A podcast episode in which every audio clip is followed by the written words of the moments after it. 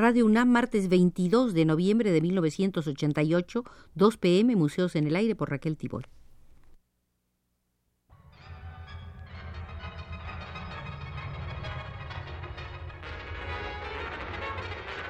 Radio UNAM presenta Museos en el Aire.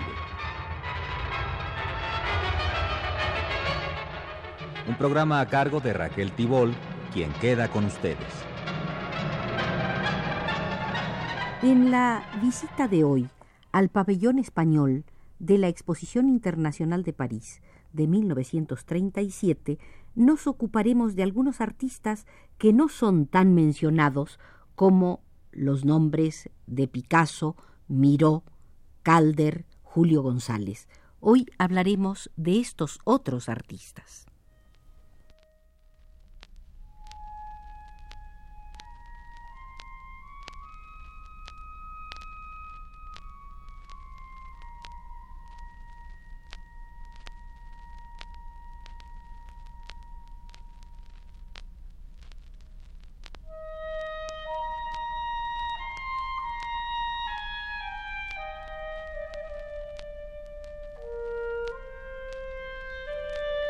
Es el caso de José Gutiérrez Solana, quien a poco de estallar la guerra se había trasladado a París y su presencia en el pabellón no se hizo esperar. La colección de cuadros de Solana, presentada en la segunda planta, fue de una extraordinaria importancia, llegando a quince óleos de la más alta calidad. Por otra parte, solicitaron también el concurso de Daniel Vázquez Díaz, aunque desgraciadamente no se ha podido determinar con qué obra concurrió.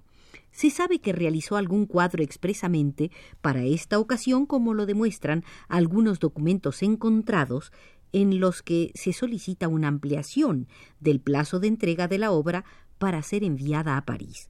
El día 26 de abril de 1937, Ricardo Fernández Balbuena, delegado de Bellas Artes en Madrid, escribe al director general José Renau indicándole que Vázquez Díaz solicita diez días para terminar el cuadro, contestando al día siguiente Renau que pueden concedérsele esos diez días, pues el plazo de presentación de obras es el 8 de mayo. Los envíos de obras que se hicieron desde España estaban centralizados por la Dirección General de Bellas Artes, que en aquellos momentos se encontraba en Valencia. Para ello se creó una comisión organizadora de la sección artística del pabellón español en la Exposición de París, que estaba en estrecho contacto con los delegados de Bellas Artes en las distintas ciudades que no fueran Valencia. La selección de obras de arte se realizó de una manera un tanto desordenada, aunque en principio se pensó en que el control fuera estricto. Con objeto de poder seleccionar las de mayor calidad artística, como era el deseo de Renau, se convocó un concurso, cuyas bases se dieron a conocer tanto en Valencia como en Madrid. A este respecto, se debe tener en cuenta que un gran número de artistas se encontraban entonces en Valencia trabajando en torno a la Casa de la Cultura. La repercusión de esta convocatoria debió ser muy amplia y hubo una importante cantidad de artistas que comenzaron a trabajar inmediatamente en obras de pintura y escultura cuya temática fundamental era la guerra. Estos trabajos en su mayoría estaban financiados por la Dirección General de Bellas Artes, que aportaba locales y materiales para su ejecución, gestionando asimismo algunos permisos de artistas que se encontraban luchando en el frente con el fin de que pudieran obtener algunos días libres para realizar su trabajo. En este sentido, se ha podido consultar algunos documentos que parecen interesantes, pues confirman de manera rotunda que el pabellón español fue un pabellón de Estado y que era el Estado el que facilitaba la participación de los artistas de varias maneras, bien pagando directamente las obras o facilitando todos los medios para realizarlas y, por supuesto, encargándose de la recolección y de todos los envíos.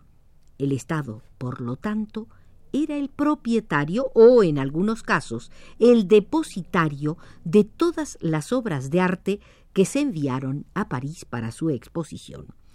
Depositario lo era en algunos casos en que las obras enviadas eran propiedad de los artistas y que en esta ocasión hicieron meramente de prestadores para una exposición propiciada por la Dirección General de Bellas Artes.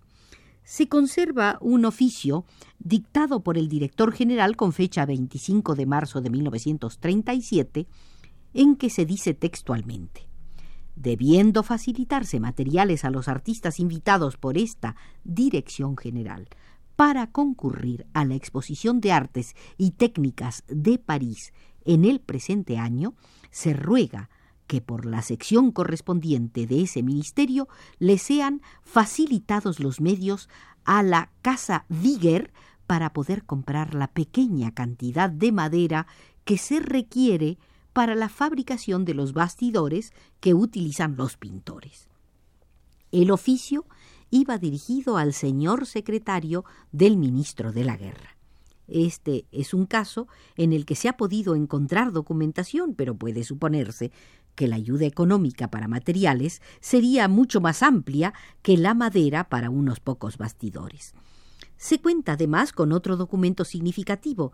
Se trata de una carta enviada a José Renau por el secretario del Sindicato de Profesionales de Bellas Artes de la Unión General de Trabajadores, fechada el 6 de abril de 1937.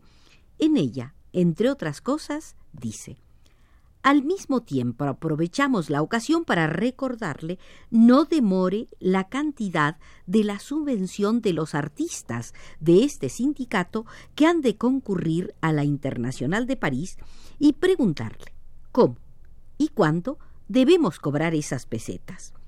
En este momento están trabajando ya muchos de ellos y solo esperamos la ocasión de poder retribuir su trabajo en la forma que usted nos indicó cuando tuvimos el gusto de visitarle en Valencia.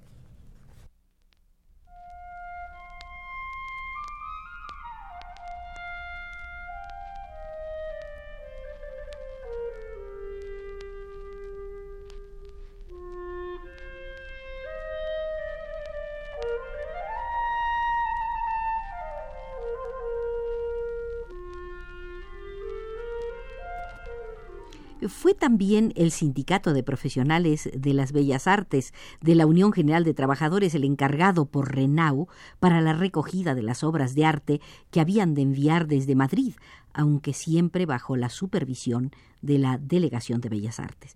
De esta manera las pinturas y esculturas enviadas desde Madrid fueron fundamentalmente realizadas por el sistema de subvención estatal y expresamente para esta ocasión hubo aún otro sistema de selección de artistas de quienes la Dirección General de Bellas Artes tuvo especial empeño e interés en exponer por causas muy determinadas.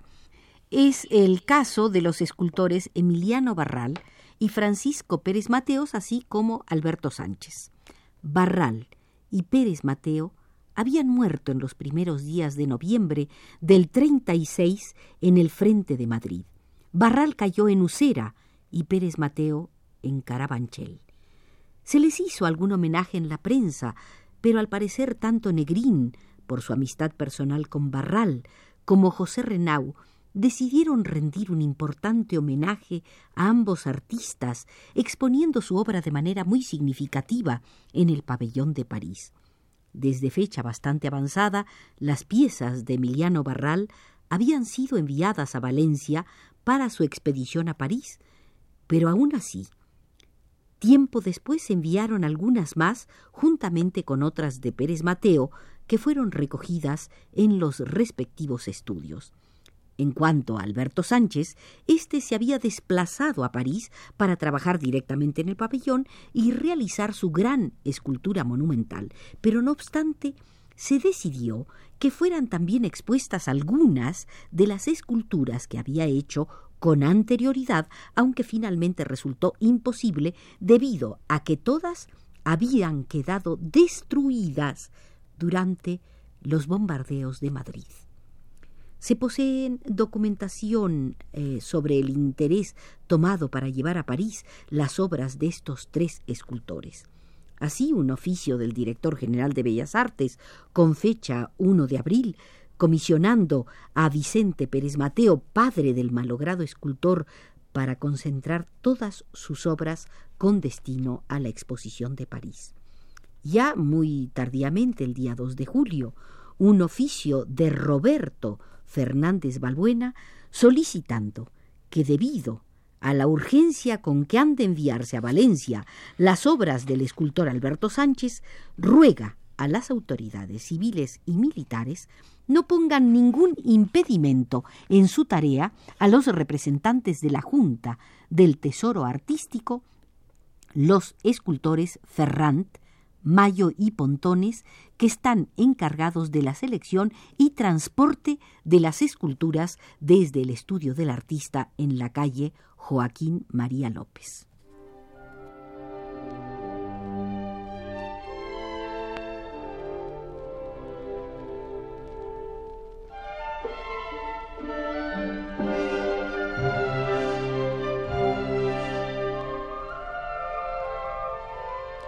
otro oficio de fecha 1 de julio en el que se dice se organiza una exposición de arte español en París en la que deben figurar las obras de los escultores Pérez Mateo y Barral, que con toda urgencia han de remitirse a Valencia, por lo que se ruega a las autoridades civiles y militares que no pongan obstáculo alguno a los representantes de la Junta del Tesoro Artístico, los escultores Ferrand, Mayo y Pontones, encargados de la selección y transporte.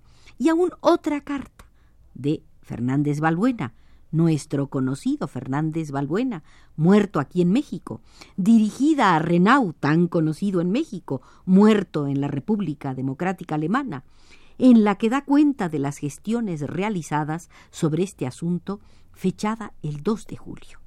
Entre otras cosas dice, la mayor parte de las obras de Barral fueron trasladadas a Valencia hace ya algún tiempo por orden de Negrín. A pesar de todo, aún ha seleccionado algunas cosas, Ángel Ferrand y la Viada, que juzgamos que acaso puedan interesar también. De Pérez Mateos enviamos también algunas cosas. De Alberto no ha sido posible recoger nada. Ayer estuvieron de nuevo Ferrand y Mayo y aquella casa está inaccesible. Esta carta verdaderamente interesante aporta aún más datos sobre los envíos realizados desde Madrid.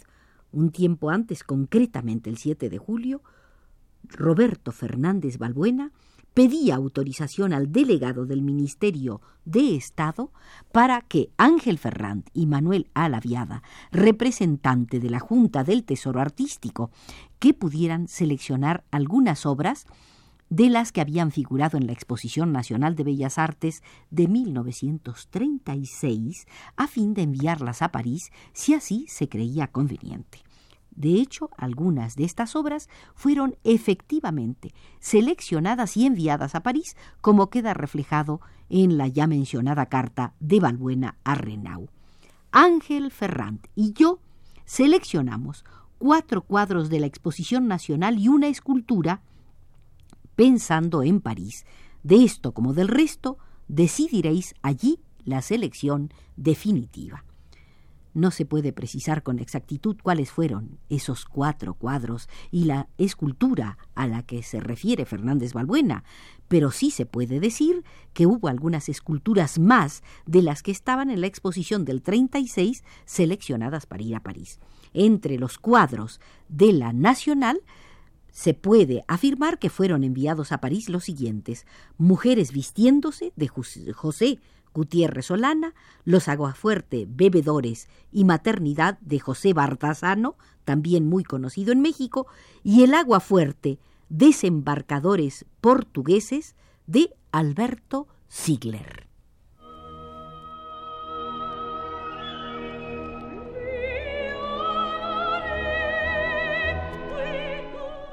Hoy nos hemos entretenido en muchas minucias del pabellón español y de las entregas que se hicieron de obras de arte en escultura, pintura y grabado. Esto nos enriquece la panorámica que hemos venido dando de una acción cultural de esta importancia. Nos vigiló desde los controles Arturo Carro.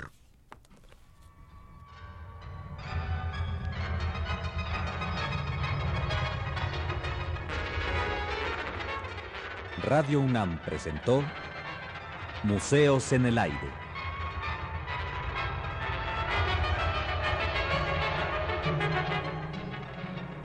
un programa de Raquel Tibol.